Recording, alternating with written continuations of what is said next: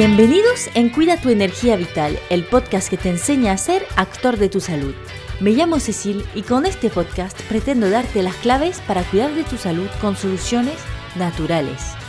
En cada capítulo te ayudaré a acercarte a un equilibrio y una armonía con tu cuerpo, gracias a la fuerza que llevas en ti. Antes que nada, me permito recordarte que si necesitas un acompañamiento personalizado para tu salud, que sea porque padeces de alguna enfermedad, unos síntomas que disminuyen tu calidad de vida o simplemente porque quieres aprender a cuidar de tu salud de forma natural, estoy disponible para consultas online. Te dejo un enlace de la agenda en descripción del podcast. Si tienes cualquier duda, me puedes escribir en Instagram para que veamos juntos si te puedo ayudar. Si has escuchado el capítulo sobre la detoxificación del organismo, sabes que el riñón es uno de los órganos de limpieza, también llamados órganos emuntorios. Y recuerdo que tenemos todo interés en cuidar de estos órganos de limpieza porque si no sacamos la basura, te puedes imaginar lo que puede ocurrir en nuestro cuerpo, cuánto se puede atascar y lo que nos podremos intoxicar. Por eso hoy quiero poner el foco sobre este órgano en concreto, el riñón, responsable de salvarnos eh, del envenenamiento, filtrando nuestra sangre y limpiándolo de los desechos producidos por nuestro metabolismo, como la urea, la creatinina o el ácido úrico, por ejemplo. Para darte una idea, el riñón filtra más de 1.500 litros de sangre al día. Bueno, esa es la función más importante y primordial de los riñones, pero también está a cargo de controlar los niveles de agua y minerales en el cuerpo, producir hormonas, enzimas y vitaminas necesarias a la producción de los glóbulos rojos y a la regulación de la presión arterial. También está a cargo de una de las etapas de activación de la vitamina D, entre otras muchísimas más cosas. Además, justo encima de los riñones están las glándulas suprarrenales, em, muy involucradas en todo lo que tiene que ver con el estrés y las emociones, ya que secretan la adrenalina y la noradrenalina que van a determinar nuestra decisión de huir o luchar frente a una situación estresante.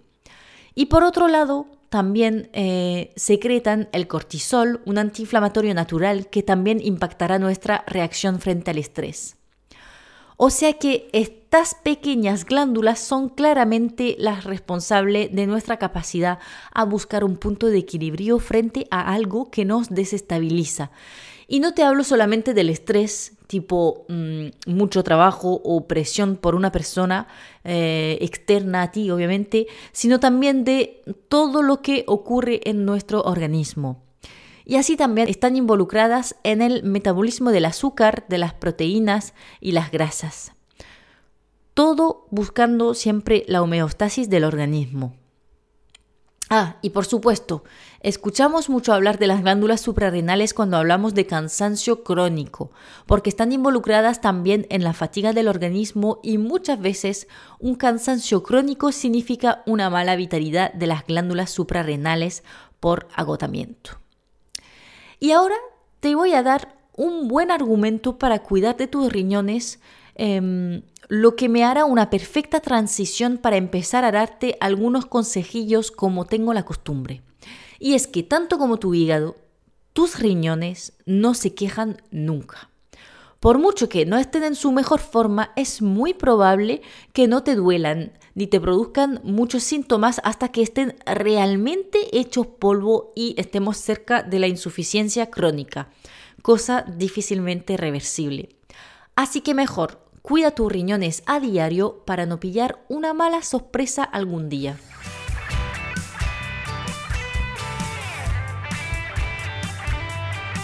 Hay unos síntomas que sí puedes identificar como unos riñones flojos, pero no son directamente dolores de riñón, por ejemplo.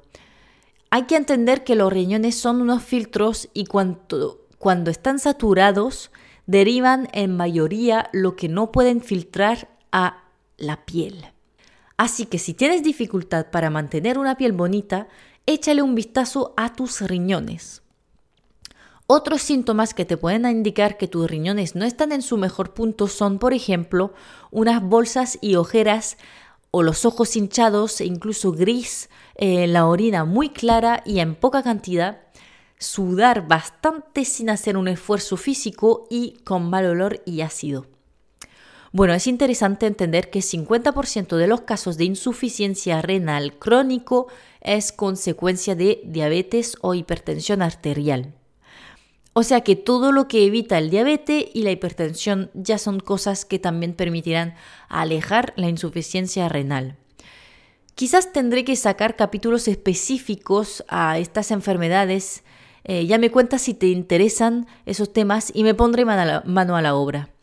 Pero bueno, también habrá muchas personas escuchándome, por suerte, que no tienen ni diabetes ni hipertensión y que deberían igualmente preocuparse de no acelerar el envejecimiento de sus riñones.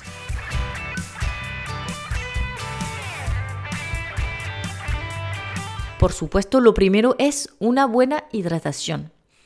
Y aquí hay varios puntos. Primero, yo siempre recomiendo empezar el día con un vaso de agua tibia para lanzar el organismo y limpiar las toxinas. Aprovechamos para darle agua clara al riñón para recetarle eh, para un nuevo día. En realidad, el agua debería considerarse más por lo que se lleva que por lo que aporta. ¿Qué significa eso? Pues que es muy importante tomar agua clara para limpiar, llevarse las toxinas y otras cosas que le sobra al cuerpo, pero hay que elegirla con poquita mineralización. O sea, pocos residuos.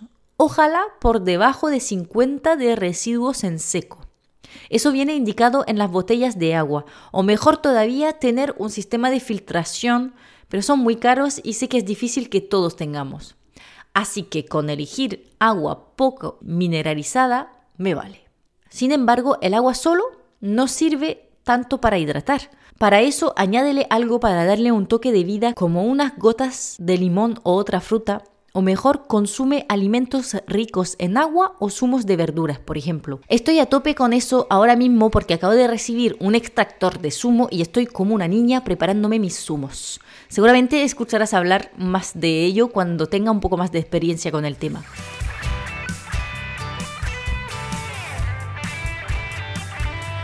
A nivel alimenticio es importante para tus riñones mantener un buen equilibrio ácido básico. Por lo general, el problema está en un exceso de acidez y falta de alimentos alcalino. Para más balance en este equilibrio, lo ideal es cuidar especialmente tu consumo de frutas y verduras. Bueno, hay una creencia muy bien implantada en nutrición que dice que el exceso de proteína daña el riñón. Pero en realidad, buscando un poco fundamento científico a esa creencia, la verdad es que ningún estudio lo demuestra. Aparte de que muchas personas consumen más bien menos proteínas de lo que deberían, viendo la falta de demostración que las proteínas dañan el riñón, creo que deberías más bien preocuparte por comer suficiente proteína a andar con miedo a pasarte. Sin embargo, eso no significa que te puedes hinchar a carne sin consecuencias. El exceso siempre es malo y la carne es especialmente acidificante, aparte de otros daños que pueda hacer en el organismo. Por lo que si eres de los extremos que se comen demasiada carne, revisa igual el contenido de tu plato. Y obviamente, más si tienes ya insuficiencia renal. Ahí sí tienes que tener un poco más de cuidado con las proteínas e incluso favorecer las proteínas de origen vegetal porque son menos acidificantes.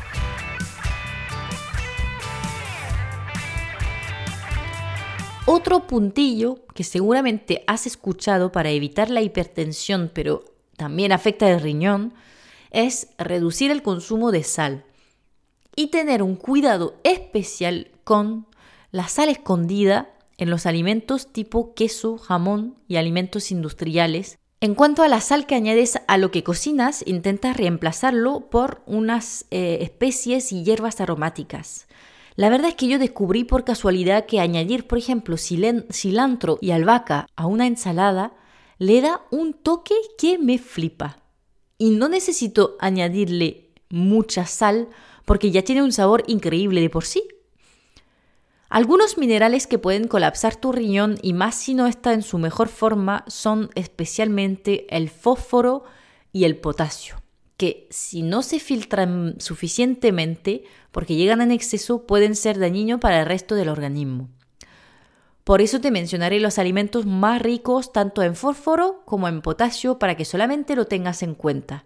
No te agobies, no es que no puedas comer de estos alimentos, pero sí es verdad que no es aconsejable abusar de ello para cuidar de tus riñones. Sin embargo, si no tienes insuficiencia renal ni ningún problema renal, tampoco tienes que mirarlo específicamente. Bueno, igualmente para las personas que puedan tener debilidad renal, em, para el fósforo está el chocolate, empecemos con lo más difícil, pero también las legumbres, la leche, el queso, la cerveza. Y para el potasio, frutas con huesos grandes como el melocotón, las ciruelas, el mango, pero también el plátano, los frutos secos, las papas, el boñato. Otra vez repito, no te digo que quites todo eso de tu alimentación, simplemente que no comas solo de eso para no saturar tus riñones. Obviamente, unos buenos hábitos de vida siempre son una base imprescindible para evitar cualquier trastorno de salud. Volvemos siempre a lo mismo, hidratación, alimentación, sueño, ejercicio, ya sabes, sin olvidar la gestión del estrés y de las emociones, ya que los riñones son un centro base de respuesta frente al estrés.